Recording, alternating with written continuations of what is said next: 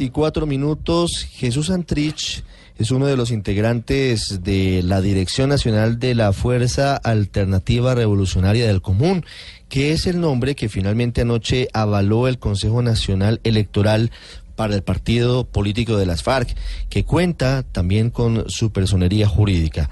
Señor Santrich, buenos días. Buenos días, ¿cómo está usted? Señor Santrich, ¿cuál va a ser el paso siguiente de la Fuerza Alternativa Revolucionaria del Común tras este reconocimiento. Hoy van a dar a conocer eh, las listas a Senado y Cámara, su candidato presidencial y la mecánica que se va a utilizar. Sí, a las 10 de la mañana hay una rueda de prensa para dar a conocer quién es el candidato presidencial, quién iría a la vicepresidencia, cuáles son los candidatos al Senado y cuáles a la Cámara de Representantes y pues acto seguido eh, continúa la campaña política por lograr la participación en la legalidad. ¿El candidato presidencial será Rodrigo Londoño? Puede ser, pero a las 10 de la mañana tenemos la confirmación. En materia de Senado y Cámara, señor Santrich, ¿las listas van a ser abiertas o van a ser cerradas? No hemos tomado una definición al respecto, simplemente lo que hay son nombres para esas aspiraciones, pero vamos a ver que transcurra un poco el tiempo, hacer algunas conversaciones con otras fuerzas democráticas del país para ver cómo vamos construyendo también un movimiento de convergencia.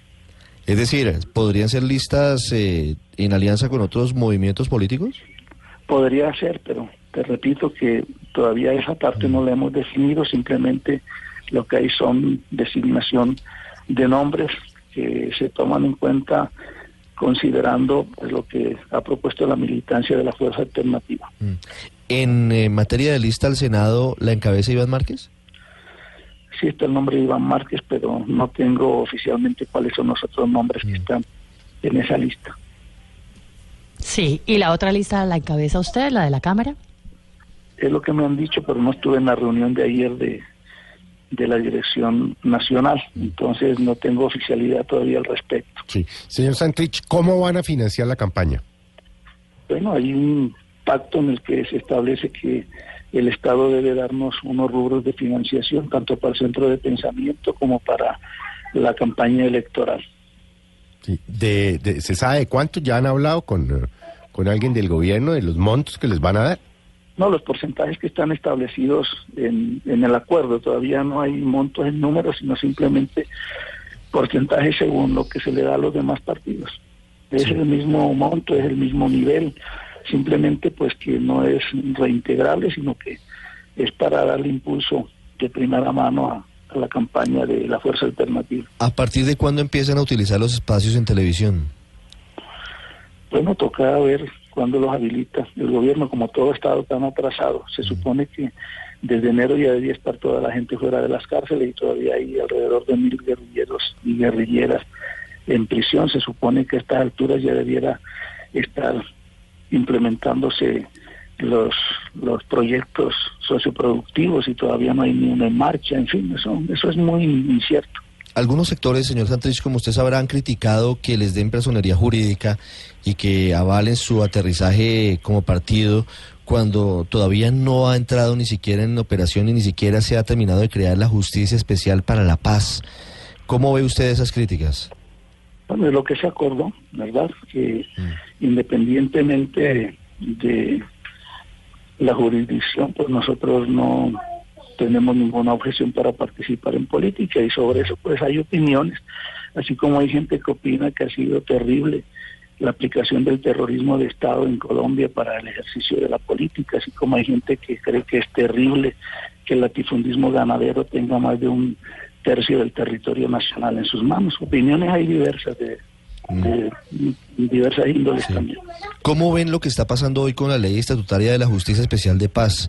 el ausentismo, el aplazamiento, el riesgo incluso de que otros proyectos como el de las circunscripciones especiales o la reforma política se hundan porque no hay tiempo suficientes para la vía rápida, para el fast track. Sí, el proceso de paz está en profunda crisis, lo están empujando hasta un despeñadero, hacia un barranco. Indudablemente no hay compromiso de Estado, pareciera que el compromiso solo lo hizo el gobierno a nombre de sí mismo y para más nadie. Y resulta que el gobierno fue a hablar a nombre del Estado y aquí no se ve compromiso de Estado. Esto se ha convertido en una tediosa, fastidiosa, asquerosa renegociación y esa renegociación ha derivado en inseguridad jurídica, en inseguridad personal, en inseguridad socioeconómica y en una desfinanciación total. Aquí no se quiere comprometer más de 0.7 puntos del Producto Interno Bruto para, para el desarrollo de lo que se pactó en La Habana. Es decir, esto no va por buen camino. Yo no sé cuál es el compromiso de, de paz que tiene el bloque de poder dominante y cuál es el compromiso de paz de la institucionalidad. Hablando sobre eso, señor Santrich, ¿el Paisa iba a formar disidencia? ¿El Paisa quiere retirarse del acuerdo de paz? Nunca el Paisa ha dicho que va a formar disidencia. Si eso fuera así, lo hubiera hecho desde el principio.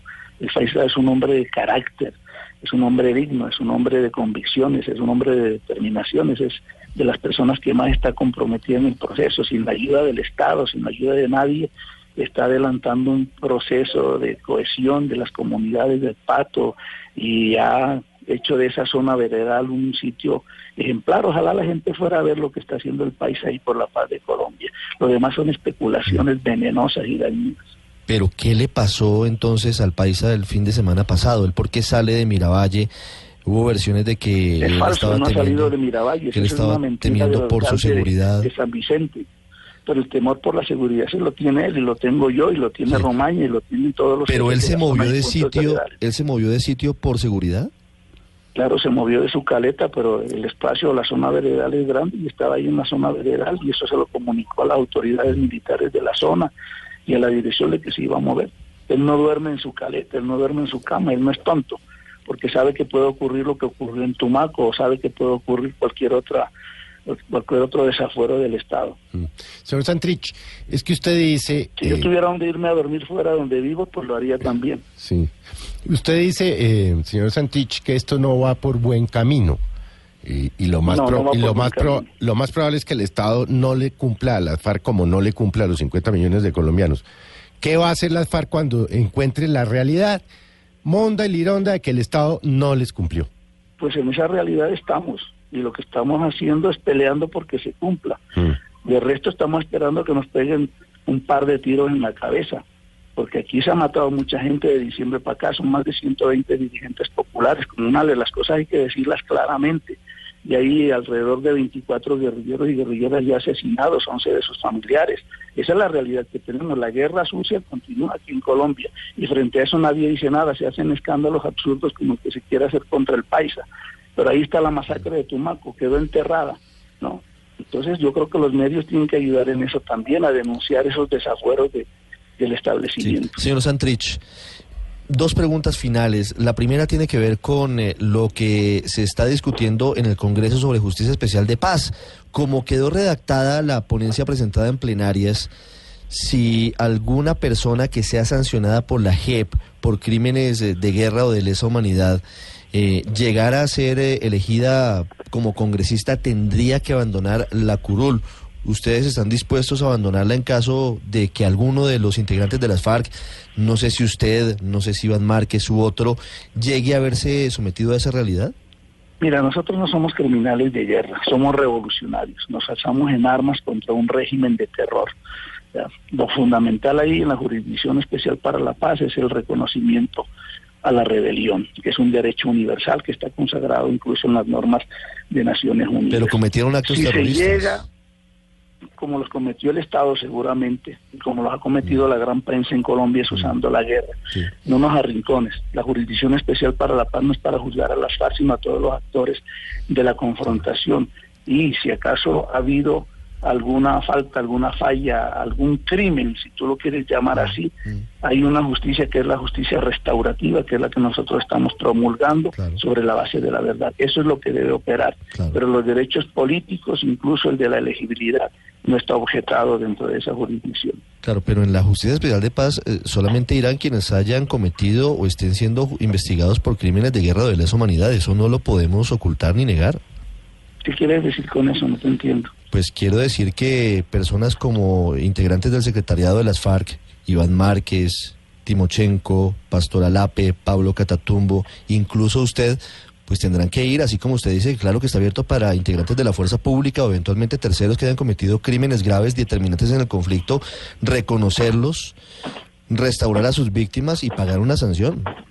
Sí, por eso, pero ¿cuál es la pregunta? La pregunta es, usted si es condenado por un crimen de guerra sancionado por la JEP y es elegido congresista, ¿está dispuesto a abandonar el Congreso para pagar esa sanción donde le diga Yo no creo que yo vaya a ser condenado por crímenes de guerra porque no lo he cometido.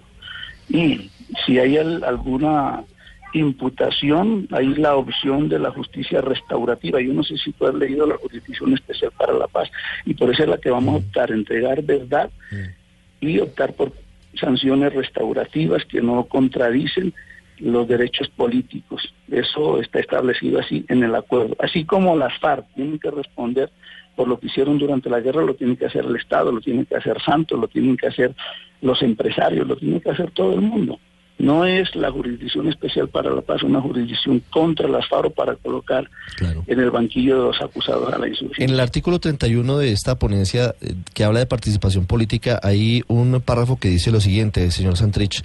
En todo caso será incompatible el desempeño de un cargo de elección popular con el cumplimiento de las sanciones alternativas y ordinarias impuestas por el Tribunal Especial para la Paz eso los inhabilitaría en caso de que el magistrado del tribunal considere que deben adelantar una sanción restaurativa en algún lugar específico del país. Es decir, no podrían ser congresistas simultáneamente al pago de una sanción al amparo de la JEP. No, no. Las, las sanciones alternativas son las que se colocan cuando tú no has dicho la verdad.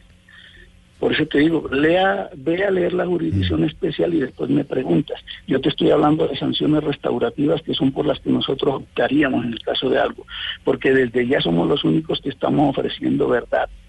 Es decir, que no pagarían ningún tipo de sanción si dicen la verdad.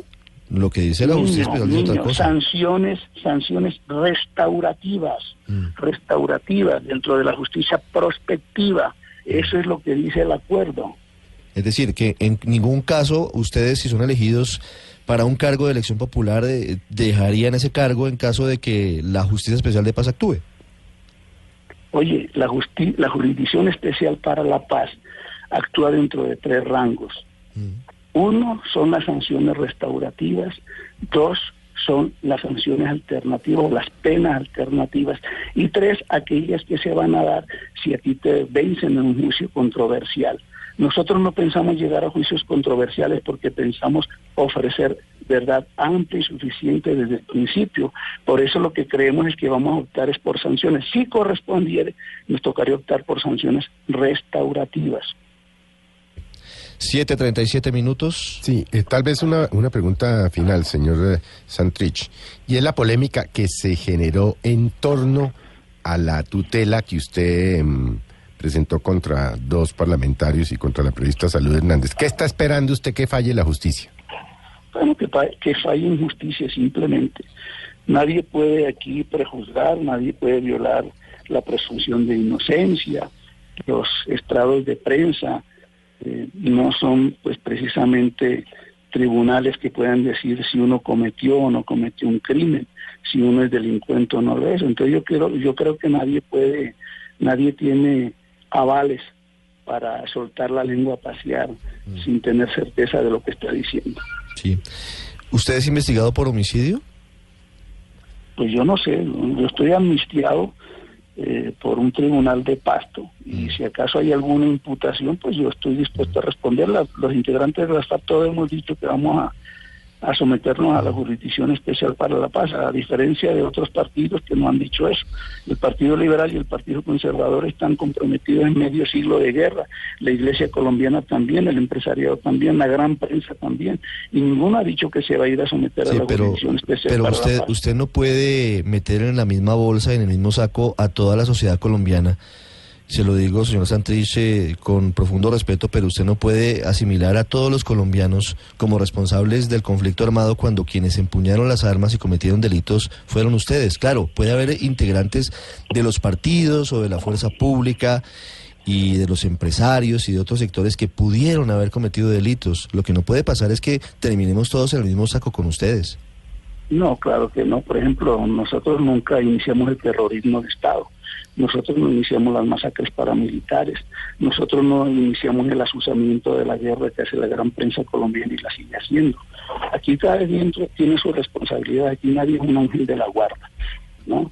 Nosotros lo que ejercimos fue el derecho a la rebelión y por eso hicimos un pacto de paz para llegar a la reconciliación. Aquí nadie es más bueno o más malo que el otro. Aquí dijimos desde el principio no vamos a pactar impunidades, todo en la cama, todo en el suelo, porque aquí hay muchas responsabilidades, sobre todo desde el Estado. Recuerda que las mismas Naciones Unidas han dicho que el Estado tiene más del 85% de las responsabilidades en lo que han sido las victimizaciones en Colombia. Señor Santrich, gracias.